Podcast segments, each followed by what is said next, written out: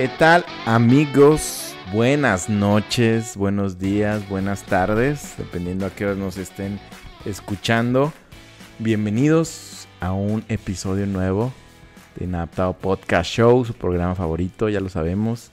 Se terminó octubre, amigo Nane, Adiós. mi co-host, ¿cómo estás? Muy bien, Robert. ¿Tú? Bien, también un poco uh, con sentimientos encontrados. Me gusta octubre, me gusta bastante octubre. Ya se terminó, entonces estoy un poco bajoneado. Pero eh, empezó noviembre y noviembre se pasa rápido porque luego viene Navidad. Sí. Está, está chido también. No, pero este año, vato, se nos metieron 10 meses en dos. ¿No se te hace? Ah, de que se fueron así en friega. Es el año que más rápido se Sí, el más rápido de todos. Mucho, ¿a ti no?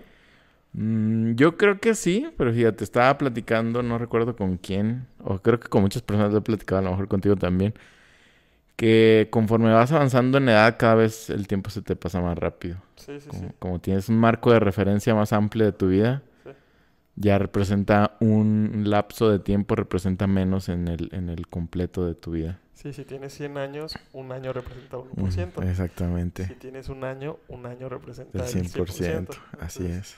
Sí. Sí, puede ser por eso, porque somos más conscientes y tenemos más actividades también, ¿no? Sí, O sea, eso es una teoría. son, son varios factores, sí. Y- o a lo mejor que, que ya disfrutamos más la vida, Mm. este, o más bien con más conciencia, entonces rápido se nos pasa. Sí, sí puede ser también, ¿eh? Porque, o sea, el 2019 ya fue hace dos años, vato. Ya sé. Sí. O sea, ¿de cuándo? El 2014, cuando era el mundial, fue hace siete No años. manches. es- o sea, también los del 2000, según yo, tienen como siete años, ¿no? Todavía A los como- 2000 y, y ya tienen 21, 21. 21 o años, sea, ya son yo, mayores de edad. Los de 2000 tienen como siete años para mí. ya sé. Los del 2010 tienen como tres Sí, años. mi sobrina del, del 2004 ya, ya es mayor de edad en este año que viene. Saludos, Jaciel, porque sé que nos escucha. Saludos, José. Saludos. Ya tiene, ya es ya mayor de edad en enero y para mí sigue siendo ahí una niñita de primaria. Sí, así te quedas con esa... eh, Ya sé. Y nosotros ya 30, bueno, yo ya treintañero y tú ya estás ahí eh, Estoy rascando en vísperas de 30 años. Me faltan dos años, pero yo también digo, o sea, antes de la pandemia tenía 25 años. Y yo cuando escucho a alguien de 25 años, digo, wow, está bien joven. Y se me pasaron dos años, siento que. Que no era tan joven en la pandemia. O sea, antes de la pandemia no me sentía tan joven y ahorita sí era muy joven. Ya tienes 28, ¿no? Tengo 28, lo sacó de Ah, cumplir sí. hace tres meses. entonces pasaron tres años Ajá, bueno, o sea, dos años, pero con él. ya cumplidos, pues. exactamente. Sí. Ay, hijo de su madre. No, pues qué, qué reflexión tan, Sí, no sé, si triste o Dependiendo, ¿no? Cómo el lo enfoque, veas. sí. Sí, a mí me gusta vivir. A mí me gusta estar vivo. Sí, a mí también. Por, ah, por eso también puede ser triste porque dices, me gusta y ya se está acabando esto, cada vez se me va entre las manos. Pero siempre es mejor tener un, un enfoque de disfrutar positivo y hacia adelante, ¿no? Y de estar en el presente, ¿no? Lo que, lo que es, es y lo que no, no es, pues no lo puedes cambiar. Sí, Entonces, ¿para sí, qué sí. enfocarte en lo que no es? Correcto, de acuerdo. Y bueno, amigos, como ya lo vieron, se acabó octubre, esos temas que a muchos les dan un poquito de miedo, ya... ¿Se va el payaso? ¿Se ya... No, ¿No déjalo lo ahí, déjalo ahí. bien, está bien, Sí, está sí, bien. sí. Este... Pero volvemos a, la, a nuestros temas habituales. En este caso, como ya lo vieron, en el título de aquí abajito, que dice, la oración de al final de la reunión no te hizo salvo. buen título, ¿eh? Buen título, clickbaitero. Tiene... Clickbaitero 100%. Pero está bueno, está bueno, está bueno. Que bueno, eso ya lo, lo pondremos ahorita a discusión y lo platicaremos, ¿no? Pero de antemano eso va ahí para que, Para que lo sepan. para que lo sepan. Eh, entremos de lleno en materia. Porque ojalá que ahora que volvemos con estos temas, tampoco es nuestro deseo que se hagan episodios otra vez largotes, eternos de hora y media y eso, ojalá que no. Em, la oración que se hizo al final de la reunión se hace referencia a esta ra- oración que normalmente le llaman oración del pecador, o también muchos la conocen como la oración de fe. Eh, por esta oración, explícanos a qué nos referimos, Dani, para que la gente que nos escucha sepan eh, de cuál estamos hablando. Con mucho gusto, querido Robert. Eh, La oración del pecador es esta oración que regularmente después de un mensaje el pastor invita a las personas que vienen por primera vez Ajá. como invitados o incluso que llevan muchos años Ujú. pero que se han sentido apartados de Dios Mm, a decir las siguientes palabras. ah, exacto. Pero todos con los ojos cerrados para guardar Sí, privacidad. dice, "I- i- inclina tu rostro. El Sí. primero hace ese llamado que dices, Sí. ¿no? Ah, si, tú- si tú vienes por primera vez, por favor, puedes levantar la mano. Menciona así, ¿no? Pero primero regularmente cierran los ojos, ¿no? Ajá. ajá, sí. Y después cierran los ojos y quien quiera hacer esta oración, levante su mano, ponga las manos en su corazón y di, Padre o Señor, sé que he pecado y que no soy digno de... Palabras diferentes dependiendo del, predicador. Sé que no soy digno de tu perdón, pero lo necesito, te reconozco como mi Señor y Salvador. Perdóname de todos mis pecados y te acepto en mi vida. Sé tú el centro de mi vida, reina de aquí en adelante y recibo tu perdón. Sí. Palabras Sí. más, estructuras más, este, palabras menos, eh, otro tipo de estructura, pero regularmente es como que ese contenido. Para mí lo que es esencial de la oración del pecador, que no estoy diciendo por esencial como algo que tenga que ser, Sí, pero sino que regularmente la- lo tiene, ¿no? Exactamente, en la estructura básica. perdón. En la estructura básica es pido perdón por mis pecados, Ajá. reconozco a Eso- Jesús como mi Ah, Señor y Salvador Sí. y regularmente, esto dependiendo del predicador, le pido que me ayude a cambiar, ¿no? O sea, que me ayude a también, llevar una vida distinta. Ok. Sí. Pero las dos cosas esenciales sí es que reconocer a Jesús como nuestro Señor y Salvador Ok. Y la pedir perdón de nuestros pecados. Ok. Sí, de acuerdo. Eh, yo aña- añadiría, pero van muy de la mano, el, eh, el reconocer que somos pecadores, ¿no? Que en ese momento somos pecadores. Sí, sí, luego sí, nuestra condición. nuestra condición, luego, como tú dices, se pide perdón por, por los pecados. Eh, se reconoce a Jesús como Señor y Salvador. Y casi siempre se le, se le invita a entrar a tu corazón, ¿verdad? Que le dice, por favor, entra en Sí, mi corazón. entra en mi corazón. O, o también es como que, o ser el Señor de mi corazón. el Señor de mi corazón, es el Señor de mi vida. Todas esas cosas van de la mano. Tiene como la misma connotación. Sí, así es.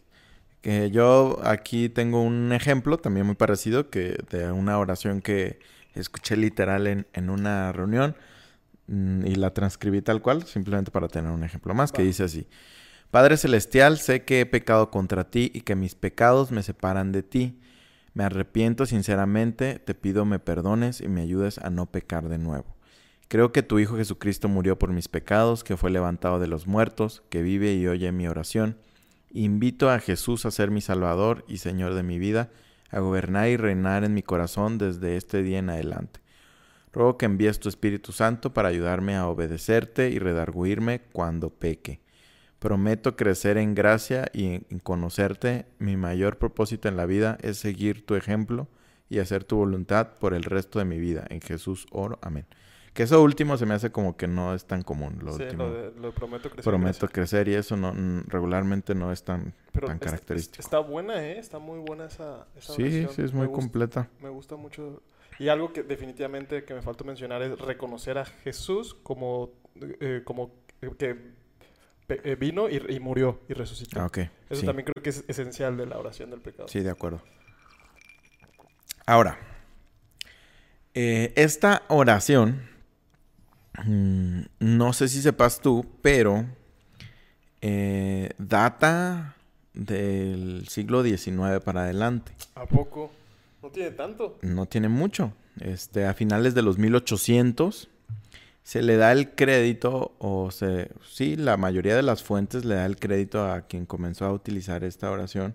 Es difícil saber, ¿no? Porque el mundo es tan amplio, o sea, no habían registros ni documentación como la hay ahora, Sí, claro. mucho menos, pero la mayoría de las fuentes se, la, se le reconoce a, a Billy eh, Soundy, se llama, Billy. Soundy. Billy. El señor Billy. Y, pero a quien dicen que hizo que explotara, eh, que fuera un boom y que eh, tal cual se popularizara mucho, eh, y yo creo que la mayoría conocen a esta persona, él se llama Billy Graham. Ah, Billy Graham, él sí fue un Fue evangelista. tocayo. Eh, sí, su tocayo tal cual. Fue un evangelista muy, muy, muy popular, alguien que, que mucho tiempo se dedicó a, a evangelizar al Sí. camino del Señor. Y él hizo como muy popular junto con muchos otros evangelistas que adoptaron también esta, Oración. este, este método, sí, esta oración, eh, a la hora de evangelizar sobre todo. También yo vi como que en varios lugares dicen que, eh, que claro, estas son fuentes como que atacan esta oración, ¿no? Pero dicen que muchos este, predicadores, pues, como estilo haciendo telemarketing, así de esos que a través de la, de la televisión hacían sus cruzadas o así, que Sí, también sí, lo sí. usaron muchísimo y también como que aportó mucho a que esto se hiciera globalmente popular y aceptado. Y en cierta manera eh, se toma o se acepta muchas veces como que es bíblicamente así, casi Sí. casi que literal que viene en la se Biblia. ¿no? acepta como un dogma, ¿no? Como un dogma, como, como tantos otros que tenemos, pero se acepta como uno más. ¿Sabes en dónde venía también? Ahorita que me acordé. ¿En dónde? En los libritos de Chicks. Ah, sí, totalmente. Era siempre, siempre, al final Sí. te, te llevaban la oración de, de- No importaba de qué tratara los libritos Ajá, de Chicks, porque sí. había de miles temas, Había muchísimos, sí.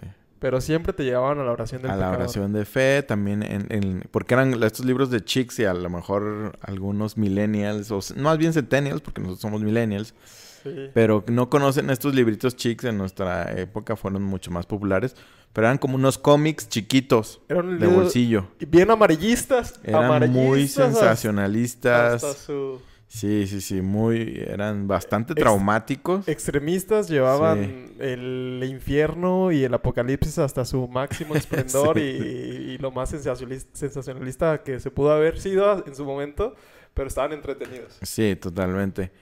Eh, y en estos libritos, ya sea que cuando ah, en la historia, en la mini historia, alguien se convertía, pues hacía esta oración, o al final mismo te, te llevaban a hacer esta oración. Sí, O, o los que no se convertían.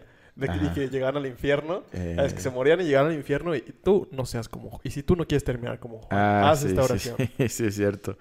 Y de hecho, esta oración viene, no sé si actualmente, yo creo que sí, en muchas Biblias viene esta oración. ¿A poco? Sí, tal cual te viene como que haces esta oración y viene la oración del ¿En el pecado. epílogo? Eh, pues ya ves que hay como hojitas de que tienen como referencias de ciertos estudios bíblicos. Porque sería un error ponerla al final, ¿no? Porque nadie la termina. ya sé. y nadie lee Apocalipsis. sí, de hecho. Ahora, analizando un poco eh, la oración y versículos en, en los que se basa esta oración, ¿no? Uno de los más populares es Romanos 10. En Romanos 10, el versículo 9 y 10. El que todos conocemos que dice que si confesares con tu boca que Jesús es el Señor y creyeres en tu corazón que Dios les levantó de los muertos, serás salvo. Porque con el corazón se cree para justicia, pero con la boca se confiesa para salvación. Este versículo es muy, muy popular y yo creo que es eh, de los pocos, sinceramente, con los que se basa esta, esta metodología. Sí, la metodología. Porque la oración no está mal, ¿no? Estamos de acuerdo. No, De hecho, bueno, ya ahorita lo diremos, pero dale. Ajá. Entonces, eh, analicemos este, este versículo, este contexto, eh, a la luz de lo que nos enseña la Biblia. Em, ahí tal cual dice que si confiesas con tu boca que Jesús es el Señor, que crees en tu corazón que Dios levantó de los muertos, serás salvo. Y tal cual después dice, porque con el corazón se cree para justicia, o sea, te dice como dos aspectos, creer y confesar, ¿no? Con el corazón se cree para justicia, pero con la boca se confiesa para salvación. Ahí pareciera tal cual que te dice, puedes creer en tu corazón, pero para salvación eh, se- tienes que confesar con tu boca. Entonces, yo creo que con este versículo pasa como, como con muchos, en los que pareciera que la Biblia es muy clara en algo y se, se hacen doctrinas o enseñanzas tal cuales en eso que dice la Biblia. Y no parecieran que están mal, porque parece que es muy claro lo que está diciendo ahí la Biblia, ¿no? Pareciera que te dice, necesitas hablarlo para que sea efectiva la salvación. Sin embargo, si analizas todos los demás enseñanzas de otros versículos, si analizas lo que estás haciendo, aunque pareciera muy claro, si contrastaba con un grosso más amplio del mensaje, eh, das, te das cuenta que eso no hace sentido, tienes que buscar como, ah, ok, pues entonces, ¿por qué la Biblia dice eso? ¿no? Sí, sí, sí. ¿Tú qué piensas que, que, que está hablando aquí en este pasaje? Mira, yo ya lo sé, porque lo hemos discutido ya en otras ocasiones. Ya lo hemos platicado. Uh -huh. Exactamente. Pero sí se, se, me hace muy, muy interesante y muy puntual porque para mí sí estoy a un tema de discusión que uh -huh. pudiera ser que el confesar no precisamente sea de salvación, pero definitivamente no es un ritual y que, y que sí, sí, se toma como tal, ¿no? Como un ritual que si por el hecho de solamente de confesarlo sea algo ex, sea, sea el, el, el, algo mágico, algo poderoso. Ah, sí. Pero, tam, pero definitivamente lo que yo sí creo es que primero lo tienes que creer. Uh -huh. Entonces, a conclusiones. No se me hace que esté de más decirlo. Uh -huh. No creo que tenga nada okay. de malo. Sí. Pero si no entiendes las verdades intrínsecas de lo que significa la oración de fe, uh -huh. es lo que no te va a salvar. Porque cuando lo estás orando esta, bueno, cuando estás leyendo esta oración, la verdad es que se me hace buena, me gusta la elocuencia de las palabras. Ajá. Y la neta se me puso la piel chilita porque yo genuinamente he entendido uh -huh. lo que significa esto. Sí. Dios claro. ha tenido la gracia de revelarme qué es lo que significa hacer esta confesión de fe. Ajá. Para Totalmente.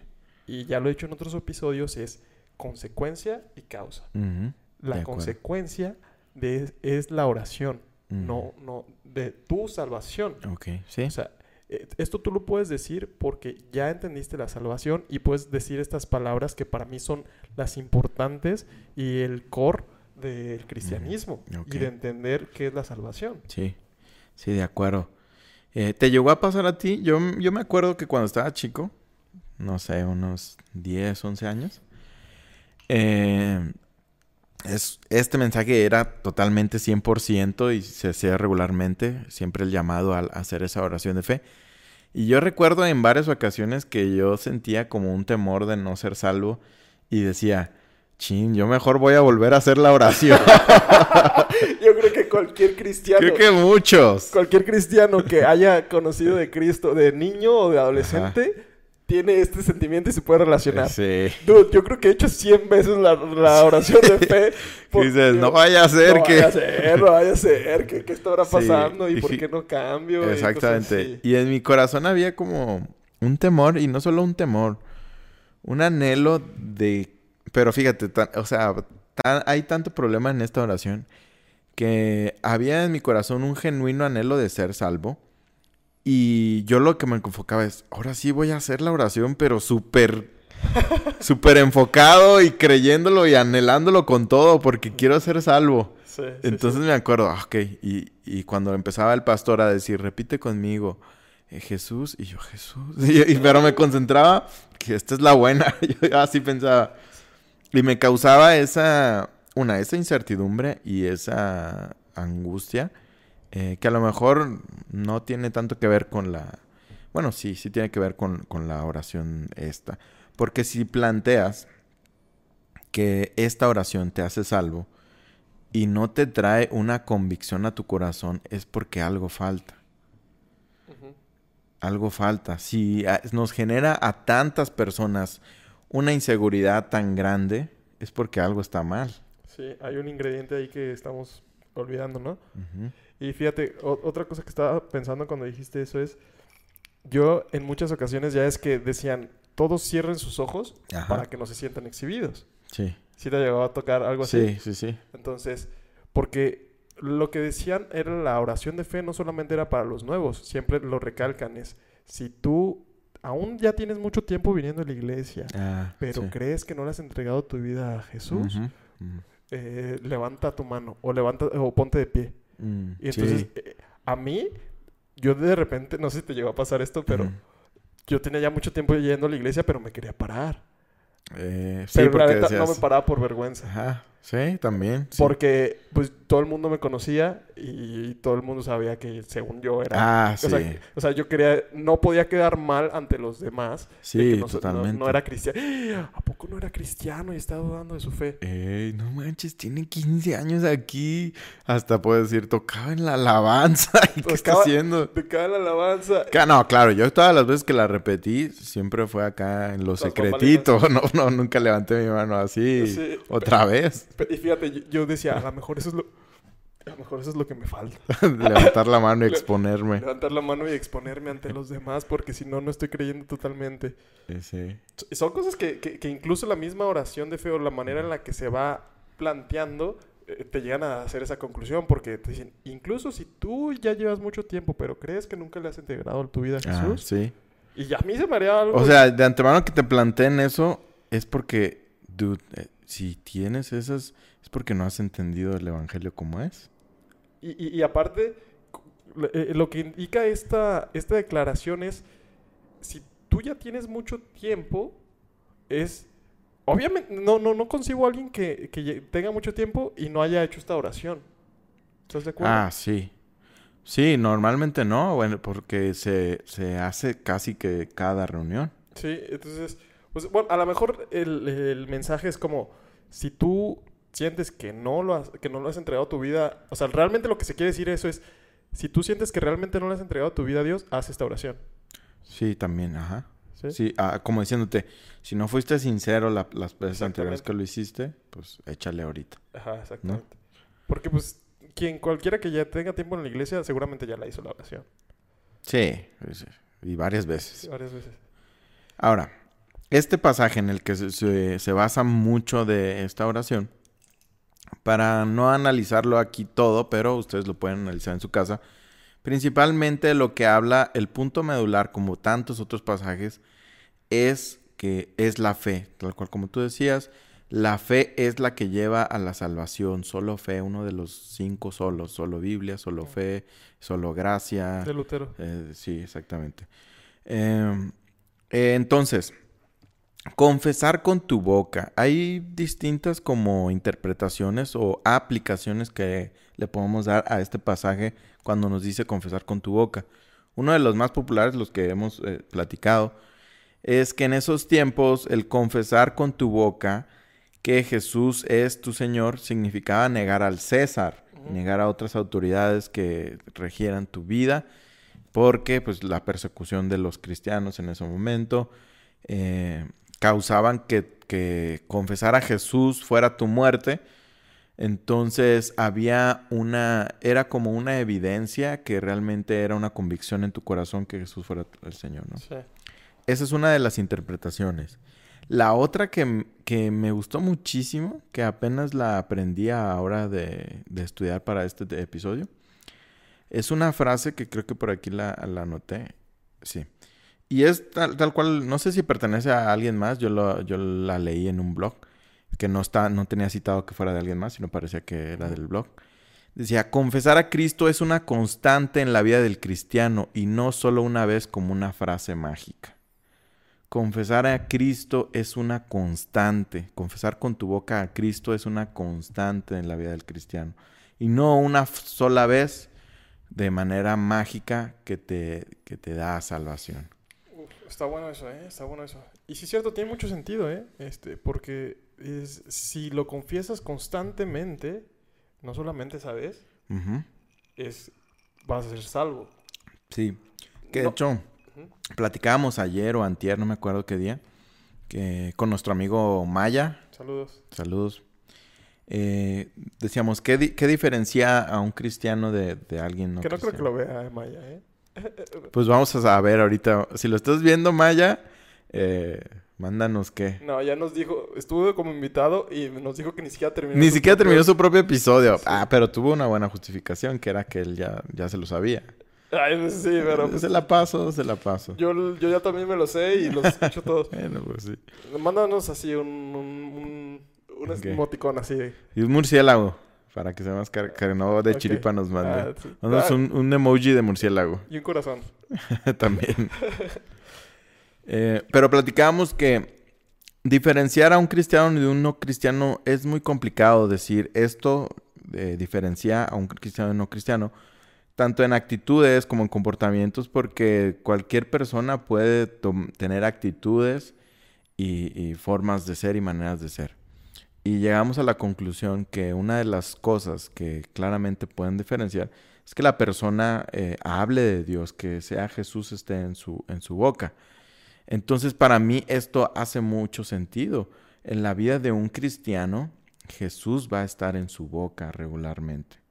¿Por qué? Es porque eh, si sabemos, como en Pablo, que algunos de los versículos que se interpretan como que la salvación se pierde, que no es así, al menos en nuestra manera de creer, eh, dice, no descuiden el tesoro de su salvación y hace referencia a tienen un regalo tan, tan, tan grande de la salvación que no lo, que no lo, no lo dejen, o sea, no lo desprecies, no lo desprecies para compartirlo con los demás, ¿no? O sea, si tienes, si tú lo consideras lo más grande en tu vida, vas a aprovechar las oportunidades que tengas para eh, transmitir el evangelio a aquellos que carecen de ello, ¿no? Sí, totalmente. Entonces, creo que definitivamente una de las características que puede diferenciar a alguien que tiene a Jesús en su vida es las cosas que habla, no que todo el tiempo tenga a Jesús en la boca o que todo el tiempo esté dando bibliazos, pero eventualmente de una u otra manera vas a ver que, que en su boca está el tema de Jesús, ¿no? Sí, sí, totalmente. Y creo que también eso tiene que ver mucho con, con qué tanto cuidemos eh, la relación con Dios, con Jesús. Porque en muchas ocasiones yo creo que, y todos se pudieran sentir identificados con esto, hay etapas en tu vida donde sientes más la necesidad de hablar con Jesús y es consecuencia de que de Jesús, perdón, y es consecuencia de que estás hablando con Jesús. Estás hablando con Dios, estás leyendo tu Biblia, estás 100% estás intentando seguir sus mandamientos de una manera genuina, honesta e íntegra cuando nadie te ve. Y todo esto se empieza a reflejar y la gente realmente sí lo empieza a decir, noto algo distinto en ti. Sí, entre más cercano estés a, Dios, a Jesús mismo, más vas a hablar de ello. Exactamente. Y puede haber momentos en los que a lo mejor por cualquier cosa, y es como la parábola de, la semilla, ¿no? Eh, por cualquier cosa, a lo mejor afanes de la vida, empiezas a descuidar tu relación de... te alejas. Te alejas, exactamente. Y a lo mejor nunca blasfemas o aposta, eh, apostatas. apostatas. Ajá. Eh, pero sí empiezas a descuidar esta relación y pues es obvio como que de la abundancia de tu corazón habla la boca. Correcto. Todos hablamos de lo que más sabemos, todos hablamos de lo que constantemente está en nuestra vida. Sí. Y pasa que todo el tiempo nosotros estamos hablando de, esto porque sí es algo que genuinamente buscamos en nuestro día a día. Sí, sí, totalmente. Eh, de acuerdo. Entonces, esa es otra aplicación para que si confiesas que Jesús es el Señor, si, si, si, si lo que está hablando tu, tu boca viene de tu corazón, y, tu boca habla del, constantemente en tu diario vivir, pregonando como Noé, pregonando de justicia, que Jesús eh, es el Señor y la salvación que encontramos en Él, pues es una manifestación de la salvación que es Dios en nuestras vidas, ¿no? Es otra interpretación para, para este verso, eh, o esta aplicación, ¿no? Ahora, de antemano hay problemas fuertes con, la oración del, pecador en cuanto, como mencionamos, no tanto que su contenido, que a lo mejor algunas cosillas pueden estar bíblicamente incorrectas, pero la mayoría no, eh, pero su aplicación. ¿Por qué? Porque según la misma Biblia, en varios pasajes nos dice que Dios no escucha a los pecadores. No los escucha. No porque literalmente no pueda o que no los escuche, sino que no, no hace caso a su oración, no atiende a su oración. Entonces, Dice, no oigo, no oigo, soy de palo. Exactamente, pues lo escucha y lo, y lo descarta, ¿no? Entonces, ¿cómo un pecador puede levantar una oración para su salvación si Dios no lo escucha? En, en, en varios este, pasajes de la Biblia, pues nos, nos habla de eso. Si quieren, aquí les voy a estar poniendo esos pasajes donde los menciona y ya lo pueden checar para que vean que no es, no es mentira. Em, entonces, em, como les mencioné, se, empezó esta práctica mal, mal utilizada en 1800. Ningún apóstol, profeta o evangelista de, de, De la Biblia. de la Biblia en todo el Nuevo Testamento no utilizan esta oración. O sea, como que nunca nos ha brincado que en ninguna de las predicaciones de Pablo, de Pedro, eh, de, tanto de Timoteo, este, de Juan, nadie de ellos haya mínimamente eh, llamado a hacer esta oración para, para, sí, pues para la conversión de las personas. Sí, sí, sí, sí. sí. No Y- nos brinca. Y no te instruye para nada, ni en- no, hay, no hay ni un indicio que te diga, hagan esta oración Ajá. o, es- Sí. por ejemplo, con el Padre Nuestro. ¿no? Sí, Pero- eso es mucho más ahí comprensible. Que a su vez, si te fijas, la oración del pecador no es una oración. Se me, se me hizo interesante como esto que yo escuché a la hora de, de estar investigando. Es un rezo. Eso, es- es- eso son palabrerías. Porque estás repitiendo a- Sí. a- algo simplemente. No es algo que están haciendo de tu corazón, como la oración que es platicar con Dios genuinamente lo que hay en tu corazón y lo que te nace hablar con Él. Y esto es un rezo. Sí. Ahorita que estás mencionando eso, ¿cómo se convertirían los cristianos en la iglesia primitiva? ¿Cuál sería el proceso? ¿Cuál sería el proceso? Ah, que es la evangelización y el proceso que debemos bíblico de, de la salvación, ¿no? Que a lo mejor vamos a ver más adelantito. Ah, ok. Ahora, eh, y también lo que dicen muchos es que se me hace medio cura, ¿no? Pero dicen, no, pues los mudos, ¿cómo, cómo, cómo, cómo encuentran salvación los mudos si no pueden confusar con su boca? Ahí sí sería la excepción de la regla. Sí, sí podemos decir que la, la excepción de la regla, ¿no? Y así, en dado caso que si fuera así, que tampoco lo creo. Pero pues sí sería la excepción. Lo escribe. Sí, ya sé. Imagínate mudo y manco. Con señas. Y si no, no, pues ya. Con la boca, sí, con el lápiz y la boca. Pues está confesando con su boca. Pues sí, con su- con su boca lo escribe. Lo escribe. Ahora, yo quiero analizar una parte del- de la oración del pecador, A ver, analicémosla. que es la que, de- a mi parecer, y de algunas personas, esta sí no es este, bíblica. Eh, es la parte esta que se, se le dice a Jesús, te invito a mi corazón, a que seas tú el Salvador. Eh, esto no es algo bíblico, aunque suene bien, aunque suene eh, aceptable y real. No es algo que la Biblia nos enseñe. El único eh, pasaje de la Biblia que se utiliza para sustentar esto es en Apocalipsis 3:20, que dice, he aquí yo estoy a la puerta y llamo, si alguno oye, bueno, hay dos, si alguno oye mi voz y abre la puerta, entraré a él y cenaré con él y él conmigo.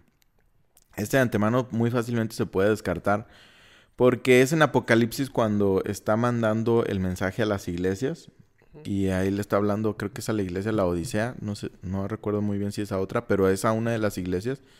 Y estas iglesias pues ya son personas conversas. Y que de hecho en, a esta iglesia le, es cuando le dicen, no, pues eh, lava tus ojos con colirio porque tú te crees este, digno, pero eres, este, eh, estás desnudo. O sea, le está diciendo que te has alejado de, de los caminos del Señor. Y, eh, pero le- les menciona esto y e- es a conversos, personas que ya están en la iglesia, ¿no? Son personas que ya han escuchado, que se supone que ya son salvos. Sí. eh, y, y- no está dirigido a inconversos, como hay muchos otros pasajes en los que sí. Sí. Bueno, yo creo que el hecho de que no esté en la Biblia como tal, desde mi perspectiva, no tiene nada de malo. Ok, cuando no tiene consecuencias negativas. Exactamente. Ok. Y, y- y porque lo podemos entender como un símil de entra a mi corazón, de entra a mi corazón, gobierna mi corazón, porque de entrada es una metáfora, obviamente. Sí, sí, sí. Nadie entiende como que Jesús Que literalmente sí. está en tu corazón. Y de hecho es algo en el argot cristiano muchísimo... muy- Ah, sí. Oye, oye, ¿ya invitaste a Jesús a tu corazón? Ajá. O sea, Ya tienes a Jesús en tu corazón. exactamente. Yo Sí. creo que es como que el... el, el Sí. Muchos ganchos, ¿no? De los cristianos. Sí, totalmente. Y de hecho, también a los niños, yo he escuchado que le dicen, ¿dónde está Jesús? Aquí, en Sí. el corazón. Que, que obviamente se entiende que es una metáfora Ajá, sí, sí. para el corazón lo que simboliza son las emociones, el, eh, pues el dominio, ¿no? O sea, Sí. realmente es lo que simboliza el corazón. Entonces, lo que está diciendo es Jesús, tú gobierna mi vida. Ah, está- estoy de acuerdo. Ahora, para, para mí, ¿por qué tiene el- el- las consecuencias que pueden ser negativas? porque tiene un tinte mágico también esta parte. Parece que a mí a la hora de planteármelo dije, "Ah, ok, quiero salirme desde mi burbuja y desde mi concepción cristiana en la que, eh, en la que ya escucho la oración y de antemano la interpreto pues, como algo natural. Y me, me recordó a, no sé si tú has escuchado como algo de, de vampiros y de mitología de vampiros. Pero según la mitología, obviamente fantasía de vampiros Vampiresca. y eh, vampiresca, eh, un vampiro no puede entrar a tu casa si tú no lo invitas. Ah. Si tú no le dices, de alguna otra manera le dices, ah, pasa por favor. o. Y, y hay una ley mágica, de hecho hay una serie muy chida en Netflix, se llama Drácula, que nada más tiene cuatro episodios. Creo que ya la cancelaron porque es muy buena, muy buena. Nada más, bueno, ya. Pero ahí se ilustra muy, muy bien este punto que digo.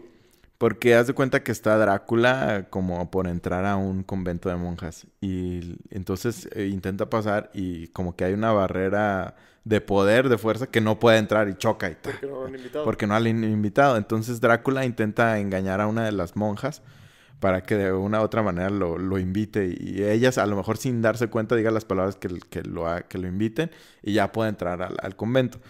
Pero a mí me recordó esto a la hora de, de decir estas palabras que se les da un tinte mágico.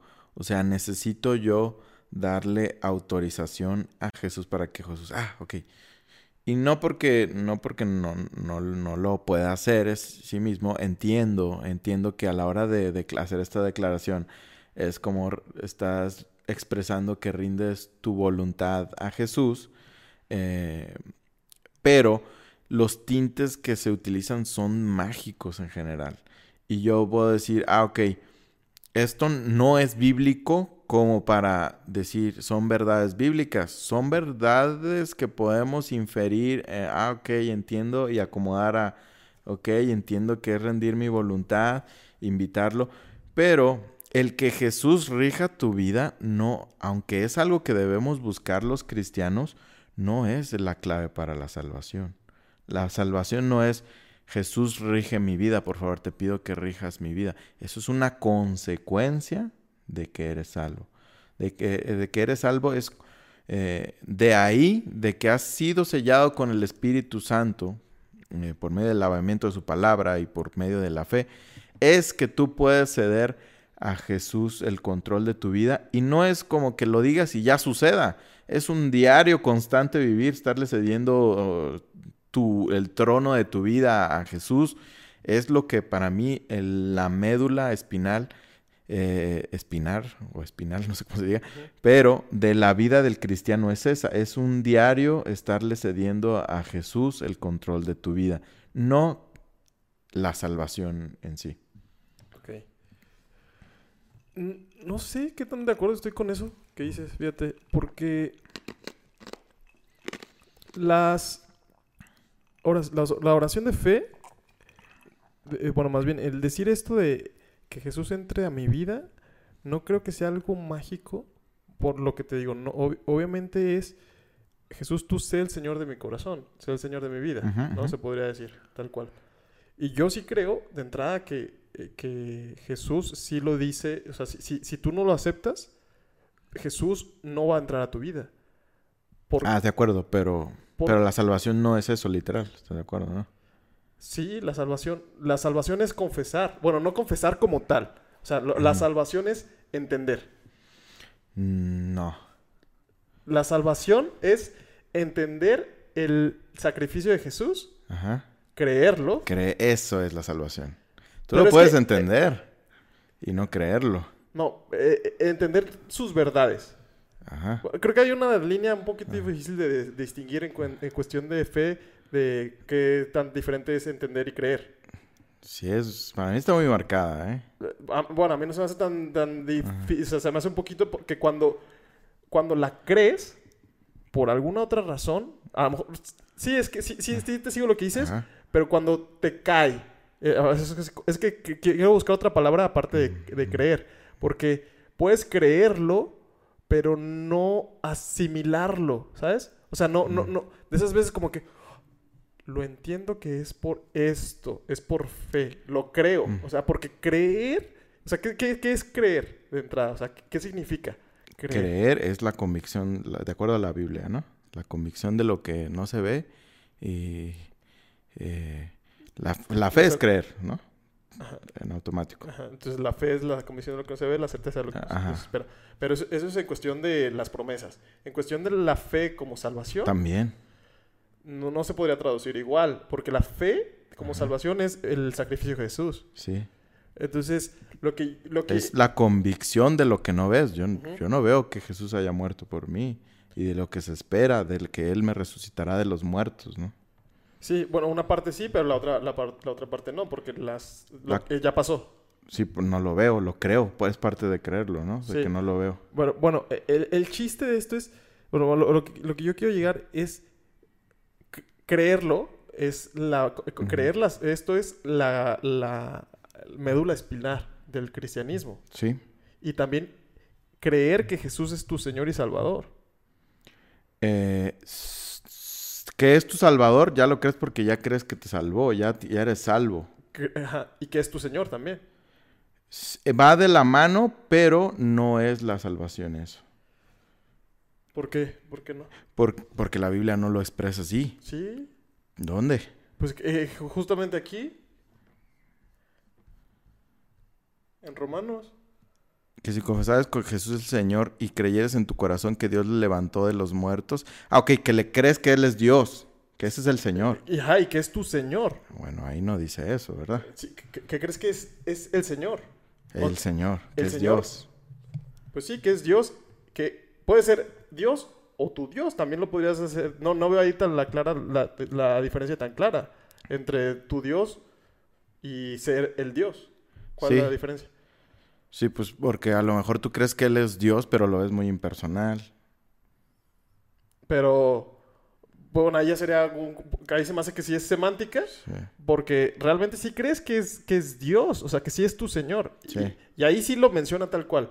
Es, si creyeres, ya yo sí estoy de acuerdo que no lo tienes que confesar como tal. Que, que Jesús es tu Señor. Si no, Sí. no lo diría. Ah, sí, también. Pero ya no me acuerdo por qué llegamos a este... Porque tú decías que tenía tintes mágicos. Ah, ok. que- No, sí, sí, la aplicación se me hace muy mágica. Porque crees que a la hora de, de, de, de confesar, de invitarlo a entrar a tu corazón, es algo como que, ah, te doy acceso. Y ya, en cuanto tú dijiste eso, te salvó. Eh, eh, sí, eh, sí, o sea, sí, sí, estoy de acuerdo en eso que cuando lo dices, no. Mm. Pero cuando lo crees, sí.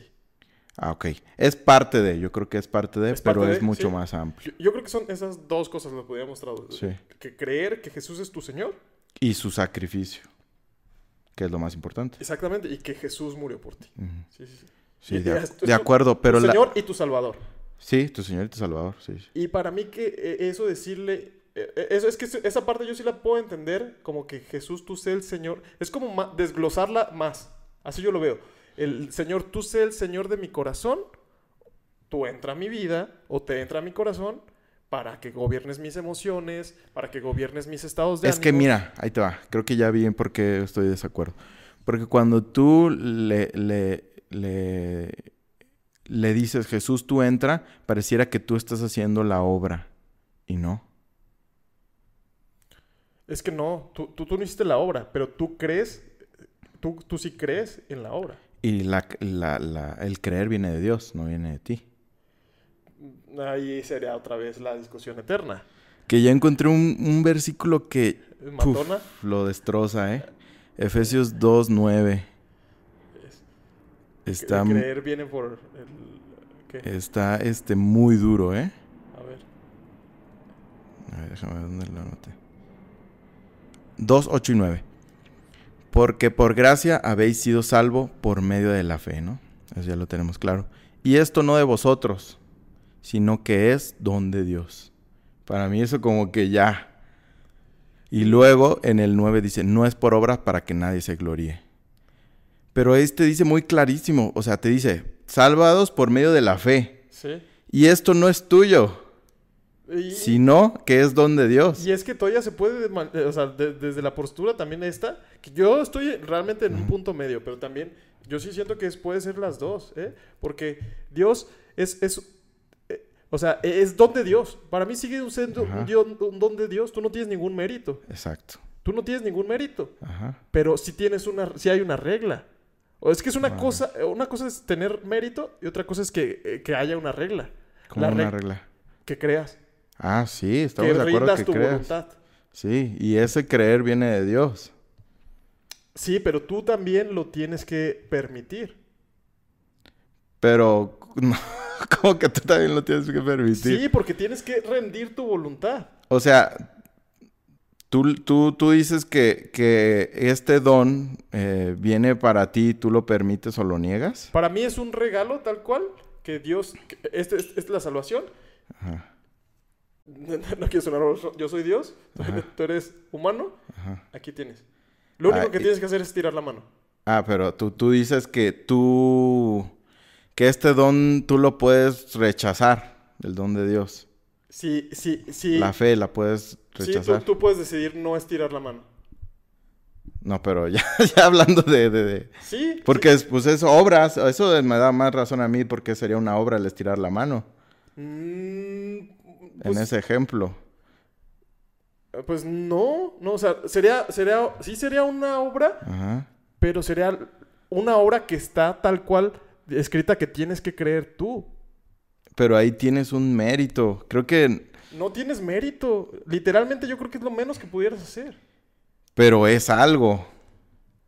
Pero es algo que la Biblia dice que sí, o sea, es algo que la Biblia dice que sí tienes que creer. No. Sí, o sea, la Biblia dice tal cual que tú tienes que creer. Que si creyeres. Ah, no, no, No, sí, no- no sí, dice que si Dios te pusiera en ti la convicción de creer. No, ahí lo dice. Es que por eso te digo, es, es una discusión interminable que podía ser cualquiera de las dos. Yo entiendo tu punto, pero también entiendo este punto. O sea, la neta, a mí sí se me hace que está... ay, y como lo hablábamos ayer. Pero, pero, pues, fíjate, eso ya te da para gloriarte. El decir, yo rendí mi voluntad ante el don de Dios que fue la fe. Para, la neta, para, para mí no. O sea, eso, eso también es una perspectiva, porque si alguien me da un regalo, yo no digo, ay, porque es, ay, que es porque soy muy bueno. Es porque esa persona tiene la generosidad de darme el regalo. Sí, sí, sí, pero el que tú digas, ah, pero yo tuve que aceptarlo, por así decirlo, pues ya es una acción que tú haces en el proceso de recibir. Pero yo no siento que alguien se gloriaría por eso. Ah, no, en ese ejemplo no. Pero en el ejemplo, por ejemplo, de diferenciar a aquellos que no aceptaron el regalo de Dios, Ajá. tienes un mérito que, que te diferencia de los demás.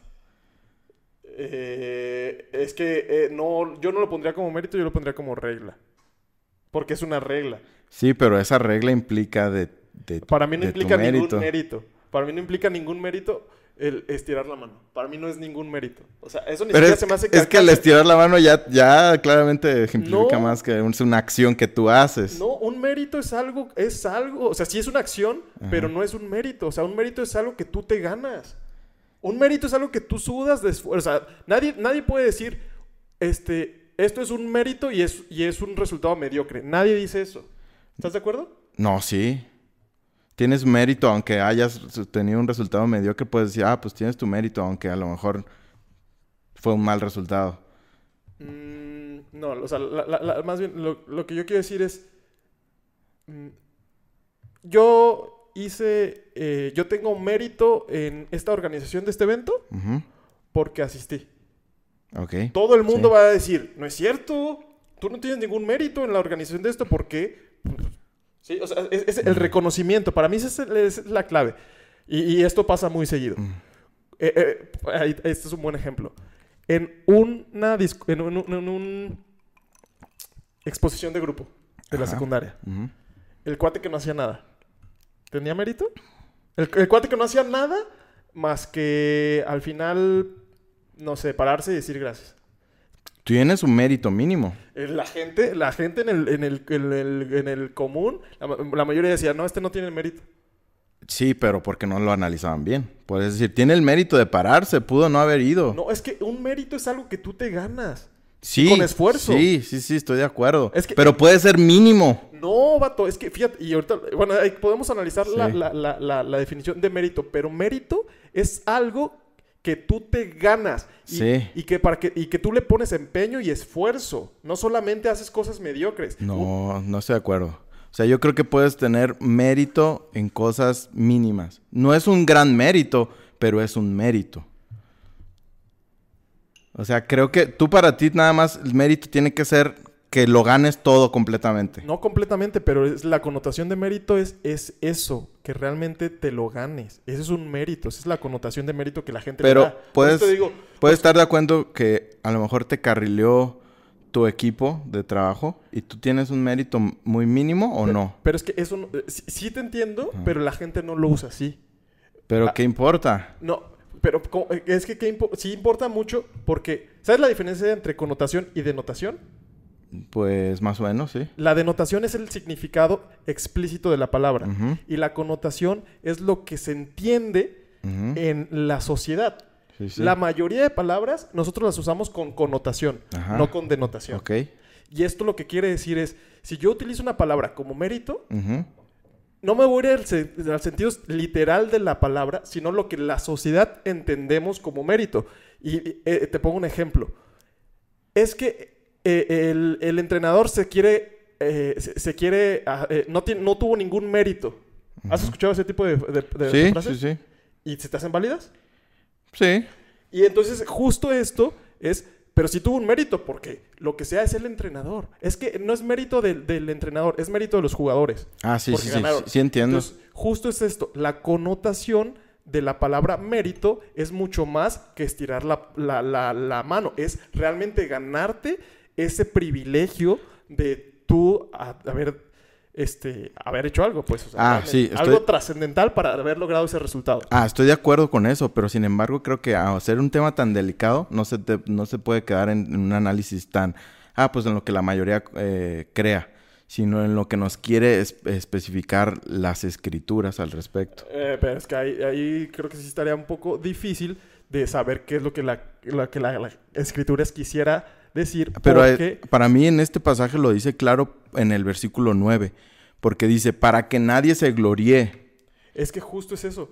O sea, realmente para mí nadie se pudiera gloriar de esa manera. Pero ¿cómo no? ¿Quién va a decir? Yo nunca he escuchado esta frase de, de es que yo, este... Me, yo rendí mi voluntad, ¿no es algo, no es algo en qué gloriarte? No. Sí. No. O sea, es eh, realmente, ¿no crees que tenga un mérito, por ejemplo, digamos que tú recibes órdenes? No hay un mérito en el que tú, en lugar de querer eh, imponer tu voluntad, tú, te, tú rindas ante, ante la voluntad de alguien más? ¿Ante los demás que no lo hacen? No podrías tú decir, ah, esta persona eh, es dócil. De nuevo, sí, sí hay un mérito, pero no en el, senti en el sentido literal, sí. En el sentido que la mayoría de la gente lo entendemos. ¿Y por qué digo que es importante diferenciar entre estas dos cosas? Porque una cosa es, obviamente la, la Biblia está dado para que la sociedad, o está escrita para, en, en, con connotaciones.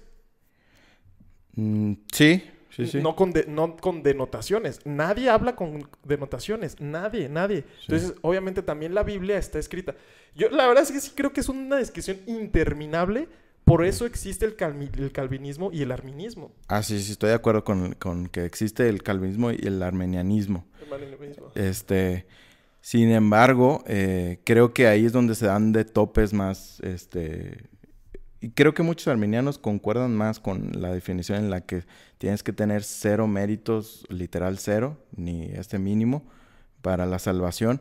Que eh, no, no, en lo que creo que en lo que más son duras sus diferencias es en el determinismo, ¿no? En la selección de, de salvos y no salvos. Eh, sin embargo, en cuanto a el, el 0% de, de la intervención humana en la salvación, es, es un poco donde más este, convergen. Bueno, eh, eh, es que yo no estoy diciendo que el ser humano tenga un, un, porcentaje en la salvación. Lo que estoy diciendo es que si hay una regla para, si no sería determinismo puro, puro, puro. O sea, si hay una regla que tú tienes que rendir tu voluntad. Y no solamente porque Dios te hace que rindas tu voluntad. Pero si ya estamos de acuerdo que si te, diferenci te diferencia a unos de otros esta regla, quiere decir que, y esta regla depende de ti, no de Dios, pues hay algo, un porcentaje. Pero es que tal cual, esto a lo que se reduce es determinismo o no determinismo. Ah, sí, sí, sí. Entonces sería la misma discusión, calvinismo o armenianismo. O sea, a, a mí sí se me... O sea, la verdad es que yo sí no, no estoy... Yo por qué digo que no estoy en ninguna postura, pero podría entender las dos. Y la neta también, si alguien me estuviera contradiciendo, Mm. este, o sea, si estuviera más al favor de, de- de lo que yo estoy diciendo ahorita en este momento, yo creo que diría tus, tu- tus, tus puntos, porque también se me hacen muy válidos. Sí. Se me hacen muy válidos y, y se me hacen lógicos y que sí pudiéramos llegar con una línea de pensamiento hacia allá, pero también con otra línea de pensamiento hacia allá. Y lo que digo, yo porque no, simplemente ni siquiera me gusta tanto discutir en estas cosas porque sea como sea, yo no voy a hacer nada con pensar si es calvinismo o armenianismo, porque Dios así ya lo dijo. Ah, ok. Pues sí, no, no va a afectar este lo, lo que uno interprete al final de cuentas, pues sí es una sola verdad, ¿no? Porque lo único, lo único que es- los dos, todos estamos de acuerdo es que tenemos que creer. Que haya sido primero, Ajá. que haya sido primero, que haya sido después, si Dios puso nuestro, en nuestro, si Dios puso nosotros el creer o que nosotros de alguna manera creímos, no va, no va a cambiar nada. Sí. Solo en este aspecto sí afecta a la hora de analizar esta oración. Sí, Porque una de las consecuencias de, la oración, que es la que te lleva a la salvación, es precisamente que eh, impide, no, perdón, aquí lo tenía, da un enfoque de salvación por obras. Esta oración, aunque pareciera eh, que no, aunque pareciera que esta obra sería simplemente el decir una oración, es al final es una una oración que detona tu salvación a partir de un acto que tú realizas. Eh, y es, te lo da ese mismo enfoque, te dice, ah, pues si tú en este momento tú realizas este paso, este, pues eres salvo porque haces este paso. Sí, eh, y ahí yo creo que sí, también incluso los, los- lo- cualquier, cualquier persona pudiera, ya que lo plantees de esta manera, es que realmente las palabras no tienen nada mágico. Ujú. O sea, cualquier persona ya más entendida y que realmente, sí es cierto, no tiene nada de mágico. ¿no? Entonces sí, esa parte sí estoy de acuerdo. Ok. Otro de los problemas que, mm, que trae esta oración, que son muy graves, que impiden una exposición del Evangelio como lo manda la Biblia o como nos ilustra que debe ser la que te lleva a la salvación, que sabemos que es la fe por el oír y el oír de la palabra de Dios. Entonces, si eh, de antemano en alguna enseñanza, alguna prédica, este, eh, es, no sé, de finanzas, y al final haces la oración del pecador, cuando la persona no ha sido expuesta para nada al mensaje completo de salvación, eh, no sirve de nada. Aún entendiera y creyera esos, esos mínimos conceptos de, que, que vienen en la oración del, del pecador, o sea, aún estuviera entendiendo lo que dice, si no está siendo expuesta al mensaje completo, no va a venir la fe a su corazón, ¿no? Este, Sí. entonces, un problema es ese, o sea, que si de, de antemano asumes que con esta oración ya la persona fue salva, pues ya, ahí se quedó y no va a haber un- un- una evangelización completa. Sí, totalmente. Y, y- y justo me surgió una pregunta, a ver qué piensas. Es, el, el- ¿se debería de predicar en las iglesias todo el tiempo el mensaje de salvación? Que mira, para mí, mínimo, de- sí debería de haber un, 30%, a- un- así, una, mínimo una clase en la que constantemente sea evangelio. Evangelio, evangelio, evangelio, evangelio. Porque hay una, hay una, una método de enseñanza que dice que el- yo voy a predicar siempre el, el- o sea, mis, mis predicas en la iglesia, en la reunión general, siempre van a tener un gran porcentaje De la salvación. salvación. Sí, yo fui a una iglesia en las que 90% de lo que enseñan todo el tiempo es la salvación. En la- y, y ya si te quieres meter en cosas más profundas, pues ya tú te tienes que... A mí se me hace un muy buen camino eso, ¿no? Sí, también es, es- la verdad no hay falla en eso. O sea, no hay falla en el sentido de que si constantemente te hablan de, digamos, dura hora y media la, la prédica en algunas iglesias, ya casi no. Pero si te exponen ampliamente a alguna parte del mensaje de salvación, pues se me hace bastante positivo. Sí. Este, o que se hagan este, tal cual, aún en la misma iglesia, no nada más en misiones, pero como mis eh, congresos de evangelización, ¿no? O sea, porque eso sucede mucho en las misiones, ¿no? Van las personas a evangelizar, Pero en la iglesia local no tanto, de que de repente hagan un evento para evangelizar personas, pues, en, la, en la misma iglesia local. Sí, sí, sí. Ahora, otro de los problemas es eh, tal cual lo que hablamos. Hay personas engañadas que, que piensan que, que son salvas por haber dicho esta oración. Yo creo que es el riesgo más grande, ¿no? Oh, sí, yo creo que sí. Sí es el problema más grande que el pastor Paul Washer, que es muy, muy conocido, eh, está así como súper en contra del- de la oración del, del pecador. Y mira que, por ejemplo, yo con él di- difiero bastante en mucho, en la mayoría de las cosas que él enseña. Pero él, él en- en- pues lo entiendo, en un discurso muy extremista y como de Ujú. alarmista de hacer, de ver que, que esta oración, el peligro que tiene, di- menciona, esta oración o esta metodología ha mandado a millones al infierno. lo, lo menciona así. Pero yo creo que sí es cierto. Que, que puede ser que, que así sea, la verdad, ¿eh? Que muchas personas vivan en el engaño de que por haber hecho esta oración eh, ya son salvos. Y digo, también un poco caería en la ingenuidad, ¿no? Porque en, en tu corazón no hay una certeza. Sí, sí. ¿No? Y, y- y yo creo, yo creo que la gente lo sabe, ¿no? O sí, sea, exactamente es lo que y creo. Caería en el autoengaño, ¿no? Sí, en, en el tapar esa, esa voz que te dice, Sí, sí, no, no, no. no siento que sea salvo, sí. Se me hace, se hace que no, carnal. sí. Entonces creo que muchos... Porque fíjate, otro, otro video que escuché de otro cuate, nada famoso, pero él decía algo que se me hizo muy chido. Dice, muchas personas, no estoy, él decía, no estoy diciendo que eh, la mayoría de las personas que hacen esta oración no sean salvas. Dice, no estoy diciendo eso. Dice, yo creo al contrario, que la mayoría de las personas que hacen esta oración llegan a ser salvas. Dice, la diferencia es que no eres salva por esta oración, eres salva a pesar de esta oración. Qué Eso se me hizo, ¿eh? se me hizo Matona. excelente. Sí, sí, sí. Porque las personas pueden pensar, ah, bueno, por esta oración. No, pues llegaste a ser salva a pesar de que tuviste este obstáculo que te pudo haber desviado de una salvación íntegra y genuina. Sí, sí, sí. Que yo creo que también por ahí va. Muchas personas pueden darse o surgir el- el- lo mismo que a nosotros nos sucedió.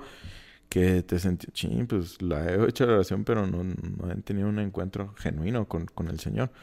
Y ya después, en el tiempo, en la misericordia de Dios, pues llegan a ser salvas, ¿no? Sí.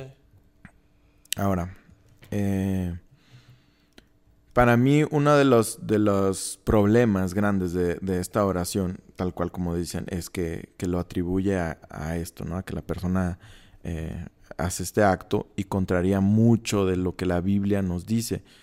Eh, que probablemente por aquí les vaya a poner unos versículos donde la, la Biblia mencione que la salvación es 100% mera voluntad de Dios. Efesios 2.1 dicen, "Dio- Dios nos dio vida estando muerto en nuestros delitos y pecados. Entonces nosotros estando muertos, pues no podemos hacer nada. En Juan 5.21 dice que los muertos oirán la voz de Dios y vivirán. O sea, es un llamado de Dios a los hombres, no al contrario. No es un llamado de los hombres a Dios, ¿no? Colosenses 2.13, a vosotros estando muertos en pecados y en la circuncisión de vuestra carne, le dio vida juntamente con Él, perdonándole todos los pecados. Él da la vida, ¿no? Él da la salvación. Y uno de los más lapidarios o más contundentes, Romanos 3, 10 al 12, no hay justo ni aun uno, no hay quien entienda, no hay quien busque a Dios, no hay quien haga lo bueno, ni aun uno. Dice, o sea, n- Cero. o sea, cero, no hay nada, no hay, no hay, te van a hacer a ti buscar a Dios, si Dios no tiene misericordia de ti, ¿no? Salmos 3.8, las salvaciones de Jehová, Efesios 2.9, que ya lo leímos, Hechos 2.11, eh, en los que dice, eh, de manera que a los gentiles también Dios ha dado arrepentimiento para vida. En lo que está expresando que Dios les dio arrepentimiento, entonces Dios pone en nosotros el arrepentimiento. Efesios 2.8, que ya también lo leímos. La fe, ¿no? Hay tantos versículos que, que nos dicen que la salvación es por fe y no tantos que nos dicen que es por, por invocar, ¿no? Totalmente. Corintios 1:21, la sabiduría del Dios no conoció a Dios por su medio, su propia sabiduría, agradó a Dios mediante la necesidad de la predicación salvar a los que creen, ¿no? Porque por gracia habéis sido salvos por medio de la fe, lo que ya leímos. Marcos 16, 16, las mismas palabras de Jesús. El que crea y sea bautizado será salvo, pero el que no crea será condenado. Lucas 7:50, pero Jesús dijo a la mujer, tu fe te ha salvado, vete en paz.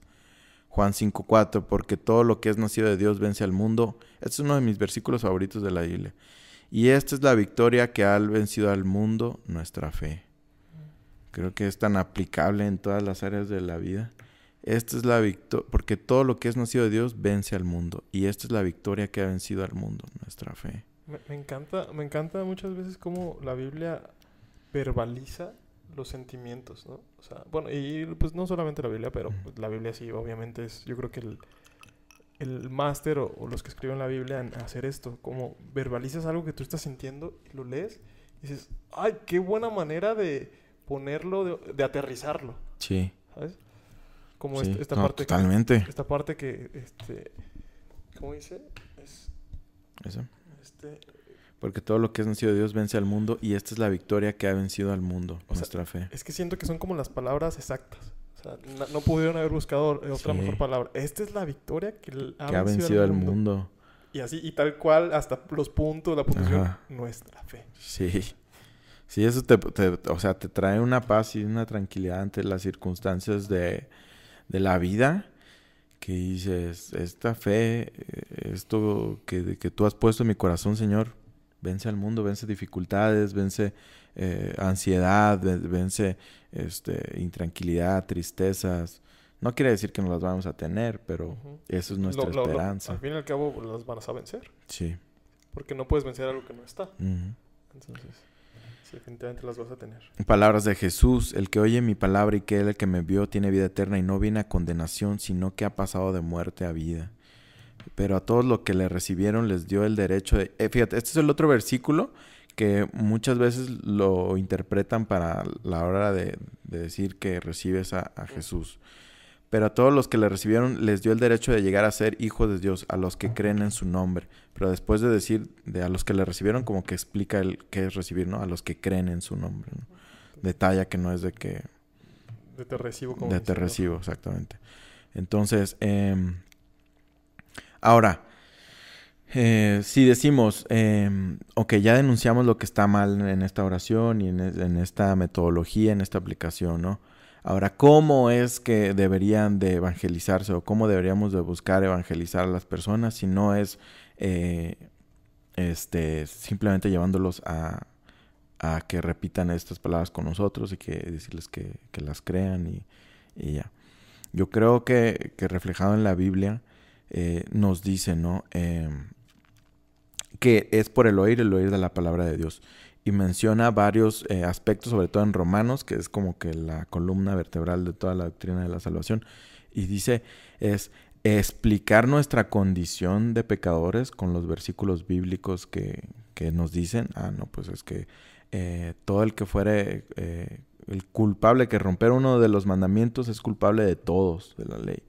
Eh, la gloria de Dios, de cómo eh, Dios estableció que Él no puede estar en presencia del pecado, al ser nosotros eh, pecadores por haber transgredido de la, la, la, la, ley de Dios, el no haberle creído, este, todo eso nos hace no dignos de Él. Nuestras circunstancias, exponérselos bien de acuerdo a lo que la Biblia nos enseña, luego exponer la naturaleza de Dios, exponer lo que es la gracia de Dios, el regalo divino, el sacrificio de Jesús, porque murió por nosotros, eh, porque tuvo que morir por nosotros, que fue puro y sin mancha, eh, las profecías que se hicieron de Jesús, eh, cómo fueron cumplidas en él, el sacrificio. Y, después de esto, todo eso, pues resumiéndolo muchísimo, ¿no? Todo esto eh, platicamos ayer con Maya también, ¿no? La Biblia tiene poder. O sea, la Biblia tiene poder y, los versículos literales de la Biblia, no quiere decir que una versión específica, pero el mensaje que está contenido ahí tiene poder y es poder para salvación. Entonces, exponer estos conceptos de manera amplia eh, y saber que, la fe viene por, por el oír, el oír la palabra de Dios, que es un regalo divino de Dios, que es la dávida que no merecemos, ¿no? No merecemos este regalo y sin embargo a Dios le fue, le fue en bien dárnoslo. este, para todo aquel que cree en Él tenga vida eterna, ¿no? Eh, entonces, exponer todo esto a detalle y en el proceso, sabemos que si a Dios le place, le es dado el regalo de la salvación a la persona, ¿no? Y nuestro deber es exponer el Evangelio. Este es el Evangelio, las nuevas, las buenas nuevas de salvación. Esto nos, nos, ha llamado Dios a evangelizar, son estas buenas nuevas, exponer y de ahí que a la persona, si a la persona le es regalado el, don de la fe y la salvación, va a ser salva y, confiando en que, en que Dios añade a aquellos que han de ser salvos. Eh, exponiendo todo este mensaje, ¿no? No este, apresurándolo y decir, ah, ok, ya apresuro, le explico más o menos y lo llevo a esta oración porque sé que con esta oración, ya, si la hace y la cree, este, eh, ya va a ser salvo. Entonces, para mí la manera que reduce al, mensaje de salvación la, oración es el gran problema de, de eso, del compartir el, Evangelio. Sí, claro.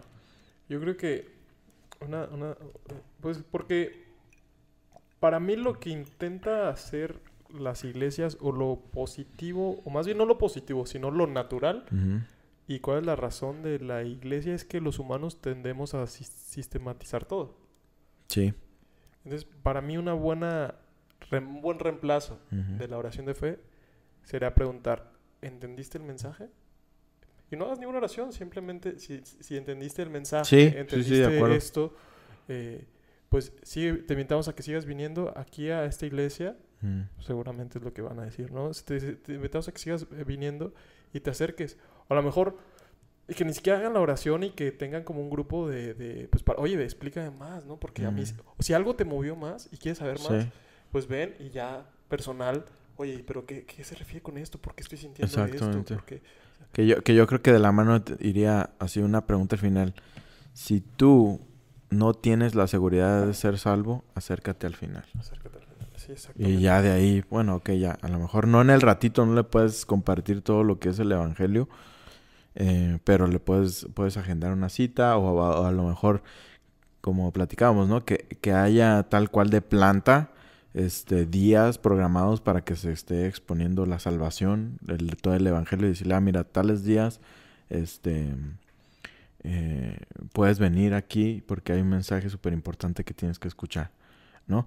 Y creo que es más importante tener este ministerio que casi que cualquier otro. Claro, y es, el llamado más grande. Exacto, o sea, o sea, ¿qué más? No es más importante que, este, que la música, el, estilo de música, que alguien esté compartiendo las buenas eternas nuevas que de, salvación, ¿no? Y creo que muchas veces sí descuidamos en las iglesias el ministerio de evangelizar verdaderamente. Yo, creo que es el más descuidado. Sí, sí, sí, sí, sí, eh, La neta es que a veces ni siquiera ministerios de evangelización hay. Estoy de acuerdo, ¿eh? Nada más se apela a que de repente se hace la oración al final, sí. ¿no? Sí, sí, sí. Y, y, y, de repente sí hay, ¿no? De grupos que de se bienvenida, van al centro, cosas así, ¿no? Pero, ¿sabes? ¿Sabe por qué? ¿Por qué no habrá? No, sí. Yo creo que es precisamente... Creo que esa es otra consecuencia de la oración del, del pecador. Que... Te remite a que eso es el proceso y, y dices, ah, ok, ya estamos cubriendo el área con, con mencionarlo al final de las reuniones. y, y, le quitas la importancia de lo que debe de ser el evangelizar totalmente. Entonces, y creo que, creo que es una de las cosas... Yo no conozco una iglesia en la que no se haga la oración del pecador, ¿eh? No. No conozco a ninguna. Pues yo creo que Paul, Washer. Bueno, la de Paul Washer, sí. Seguramente, ¿no? sí, la de Paul Washer, definitivamente. Sí. Sí, y, y, y, sí, y algunas están más marcadas. Bueno, sí. no, en, en, en caso de oración tampoco lo hacen al final. No, no, no a finales de cada, no. de cada... No. No, de hecho no. Pero creo que sí cuando se toca el tema de, de la salvación, pues sí, sí, sí, sí, sí, Porque pues sí, sí será lógico, ¿no? Pero bueno, también... Sí, sí, sí, de repente no está tan... Sí, nunca se debería hacer, yo creo. esa eh, no. nunca, se, nunca, se, debería hacer. Nunca se debería invitar a alguien a hacerla. No. repite después no. de mí.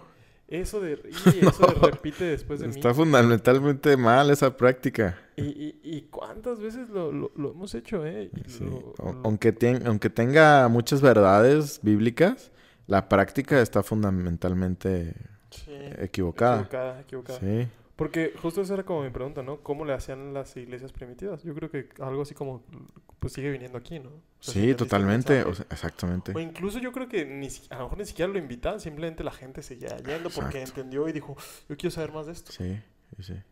Totalmente. O sea, en- por ejemplo, en los discursos de Pedro, en los discursos de Pablo, en los que declamaban y que declamaban el Evangelio, ¿no? Que, que decía, eh, a- al Dios desconocido es del que yo les vengo a hablar.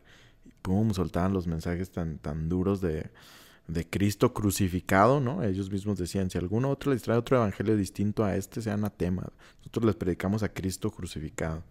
Como diciendo, este, es- este es el mensaje, el mensaje concentrado, como diría Fermín Cuarto. Eh, y pues eso, creo que sí nos extendimos, no sé qué tanto. No sé, como una hora, sí, creo que son una hora veinte, yo creo. Este, sí nos extendimos a ver qué, qué tanto sale. eh, pero es, la verdad es uno de los temas más importantes, la evangelización del, del, del cristiano, Creo que el definitivamente. más importante. ¿no? Probablemente sea el más importante. Eh, y ahora que una de las cosas incorrectas que hay al evangelizar, o, o- una de las cosas más graves que yo puedo que creo que está afectando, porque no se ve tan obvia. Para nada es obvia que es algo que esté mal. Y son prácticas que hasta decirlas o contradecirlas, te estás viendo... Te "Oye, choquean. Ajá, exactamente. De repente, oye, yo siempre había creído esto, pero no me había puesto a analizarlo. Sí, Y es lo interesante de porque creo lo que creo. exactamente. Sí. Y bueno, pues terminamos el episodio de hoy. Eh, siempre es bueno hablar de todo esto, mm, rebotar cosas. Como ven, no siempre estamos de acuerdo en todo y eso está bien. Es, es algo que nos eh, enriquece como personas y es algo con lo que podemos este, convivir y que no afecte Sí. en nada, pues. Y yo creo que es, es abrirnos y realmente, o sea, yo me voy, por ejemplo, meditando lo que me dices. Y Sí, yo también definitivamente entiendo lo que tú me dices. yo, yo, lo yo, puedo entender verdaderamente. yo, yo me acuerdo cuando la primera vez que les discutí esto de la oración de fe. Que les decía, no, pero es que, pero ya después sí, sí me lo llevé a la casa de tarea, la neta. Mm. Sí lo agarré, lo rumié y rumié y lo trillé más y dije, me suena, me suena. Sí, y, y es que la verdad pasa un montón, a mí me ha pasado un montón de veces en Inadaptado, que a la hora de, de estar platicando aquí me, me van como que cayendo de certezas a, a mi corazón y se van destapando, desbloqueando. Ah, caray, no lo había visto así, así muchas, muchas, muchas veces. Y ojalá que también les pase a, a todos aquellos que nos escuchen. Ojalá que la gente busque personalmente a Dios. Y ¿no? genuinamente. genuinamente, personalmente. Y es que, ¿sabes? Este es otro problema. La gente busca a Dios de una manera grupal. Y, y- y cuando haces eso se nota, se nota. Y, y- la neta, la neta, vato. O sea, no traes conversaciones distintas. Y, y- y es que puedes, puedes llegar a la misma conclusión que tu iglesia. No estoy diciendo que vas a estar en contra. Que, que siempre tienes que ir contradiciendo, sí. Pero se nota a leguas quién realmente sí lo cree, quién realmente sí lo vive, quién realmente sí busca a Dios. Y porque trae argumentos distintos. Sí. Y trae ejemplos distintos, no los mismos de siempre. Ah. Por Sí. ejemplo, la neta, eh, Manuel Maya es una de las personas que está de acuerdo con su Ah, iglesia, un tipazo. Pero se nota que realmente él conoce la palabra y sabe lo que está hablando. Y, y- y de repente eh, nos enfrascamos en cosas que no estamos de acuerdo, pero también se nota que nosotros sabemos de lo que estamos hablando y nosotros mismos buscamos y nos intentamos alimentar. Sí. Entonces, busquen por su propia cuenta, la verdad. Sí, no, estoy de acuerdo. Es, es algo necesario para nosotros. Y pongan en tela de juicio todo. Sí. Sí, sí, sí, totalmente, ¿eh? Porque asumir las cosas y nomás comértelas porque las escuchaste en algún lado, pues está mal. Y, y para mí eso es, asumirlas es, es porque no estás buscando a Dios personalmente. Si solamente haces eso. Sí.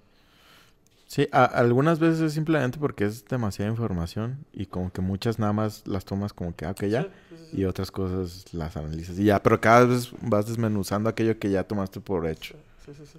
Y la neta es que el, el cuate que siempre, eh, el cuate que trae una idea nueva, siempre, siempre las va a tener de ventaja. Porque, eh, digo, en cuestión de discutir, no, no quiero decir que discutamos, pues, pero en cuestión de que puede traer argumentos más frescos, porque eh, pues, ya analizó tu postura, ya estuvo pensando en tu postura y cambió su postura. Entonces, pues tú también analiza la postura del, del cuate que trae una postura, eh, una idea distinta. Porque puede ser que también... Siempre, siempre, exactamente. No de antemano decir, ah, ya, puerta cerrada, lo que me está... Ah, todo aquello que sea distinto a lo que yo pienso, ya, un acercamiento así. Extrañaba este episodio, amigos. Sí, están, están muy buenos, enriquecedor, enriquecedor. Listo, y pues bueno, vámonos ya para que no se, se alargue más este episodio. Gracias por escucharnos un episodio más. Este es. ¿Habrá, piénsenlo. clip de Brayita? Eh, pues si hay clip, venga desde ahorita. Inadaptados, ¿cómo están? Perdón que vibra siempre un poquito la escena antes de que empiece porque le doy clic al celular y se mueve todo. Entonces, ¿cómo están muchachos? Otro episodio más, otro clipcito más con su host de confianza, Brayita, desde Canadá. Y siempre me acompaña, no sé si ustedes lo han notado, pero siempre me acompaña este compañerito de aquí atrás. Es un peluchillo, es un perezocito. Eh, lo compré en Costa Rica, pero se me hace bien chistoso que salga en las tomas. Entonces cuadro todo para que salga ahí el perezocito trepado en la puerta del mueblecito del ropero de acá atrás. ¿Cómo están muchachos? Espero que estén muy bien. Eh, ya no sé a qué horas me ponen mis amigos, si al principio, si al final, pero no importa, yo estoy a gusto donde ellos me quieran poner. Yo sé que hacen este, lo mejor para que el podcast quede bien chido. Entonces, ¿cómo están muchachos? Este, si ya escucharon el episodio, ¿qué les pareció el tema? Si apenas lo van a escuchar, pues eh, la primera opinión que se van a que con la que se van a enfrentar es con la mía, así es que espero que les guste. Y el tema de hoy, como siempre lo digo, está bastante interesante, eh, la oración del pecador. Yo creo que es algo que para todo cristiano, este sí, ningún cristiano se escapa de conocer y de saber qué es la oración del pecador. Eso es algo que nos acompaña en nuestra idiosincrasia cristiana, no es parte de nuestra cultura general de cualquier cristiano el entender qué es la oración del pecador, ¿no?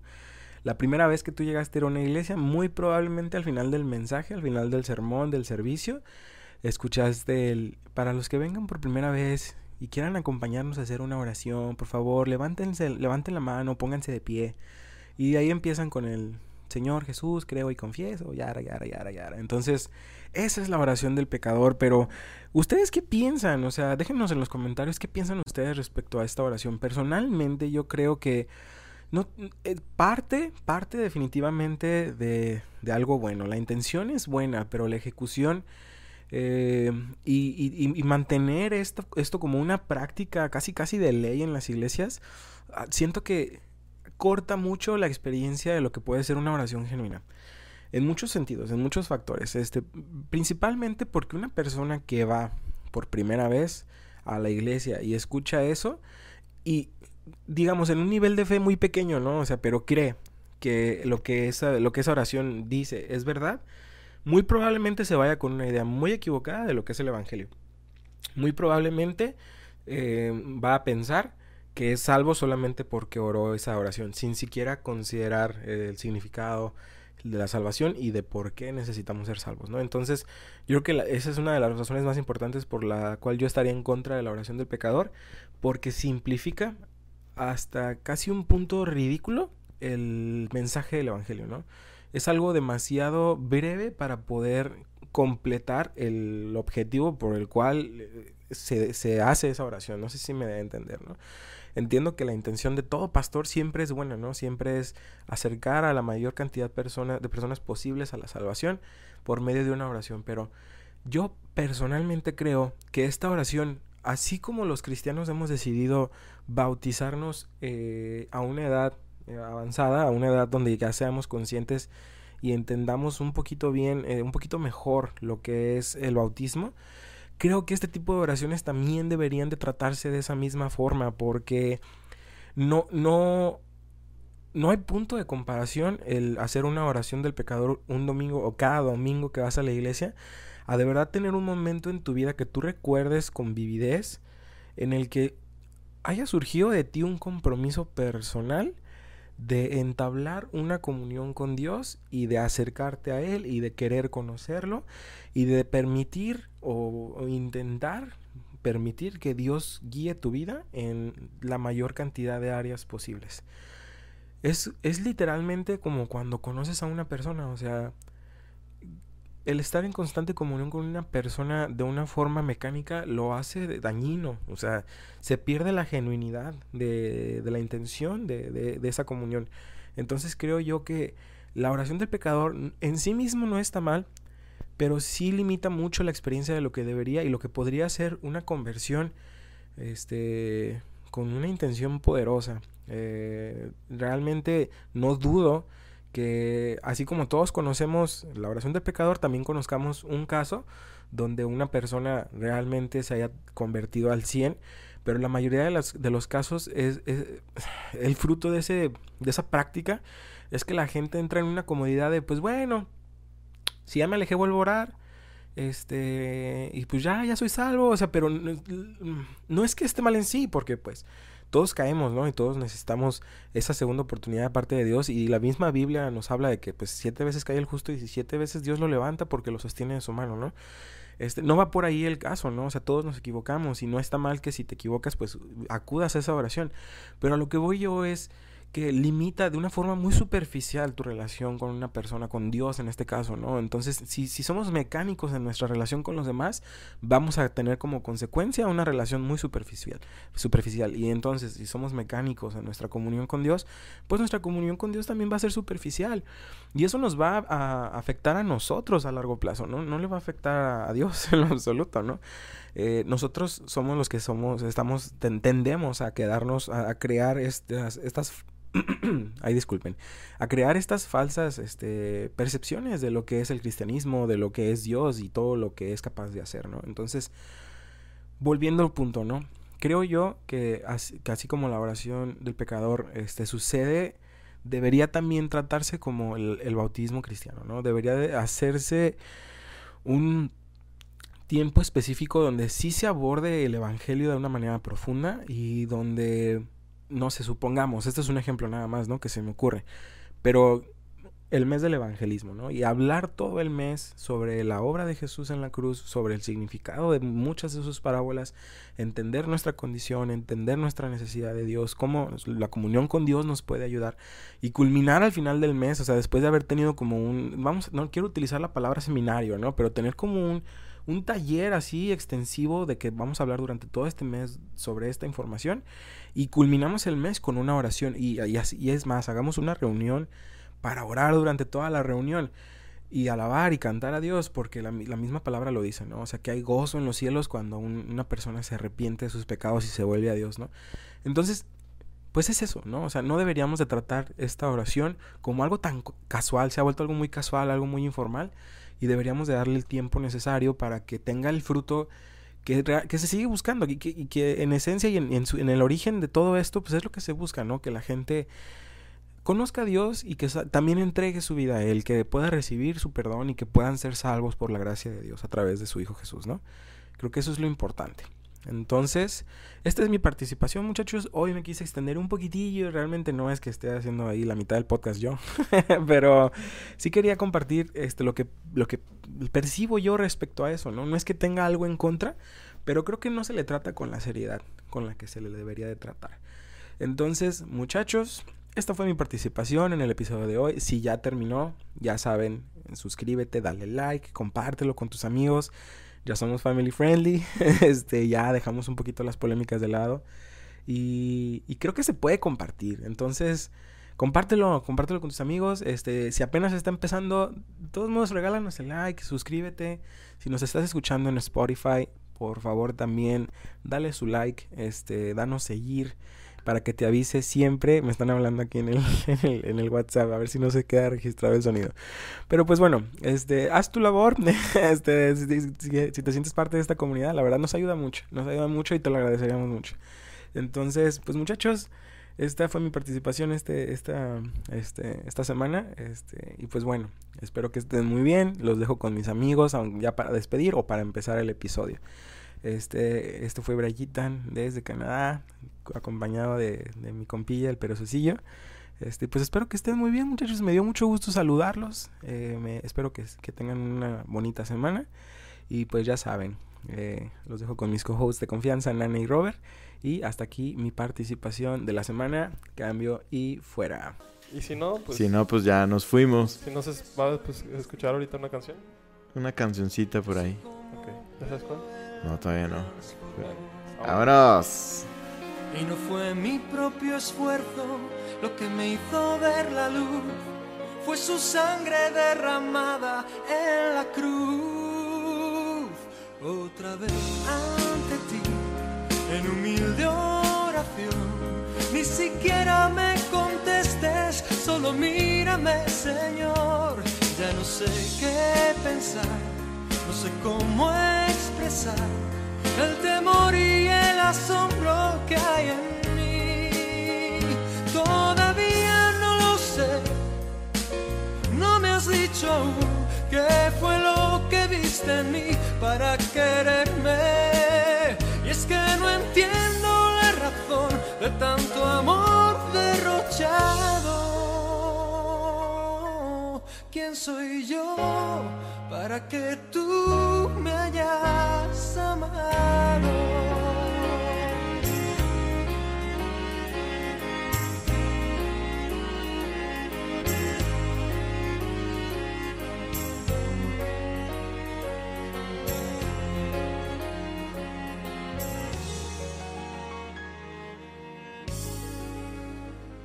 No sé cómo, pero hay gozo en. No sé cómo, pero tú me has dado paz. Y soy libre como el sol, como la luna, como el mar. Nada puede detener.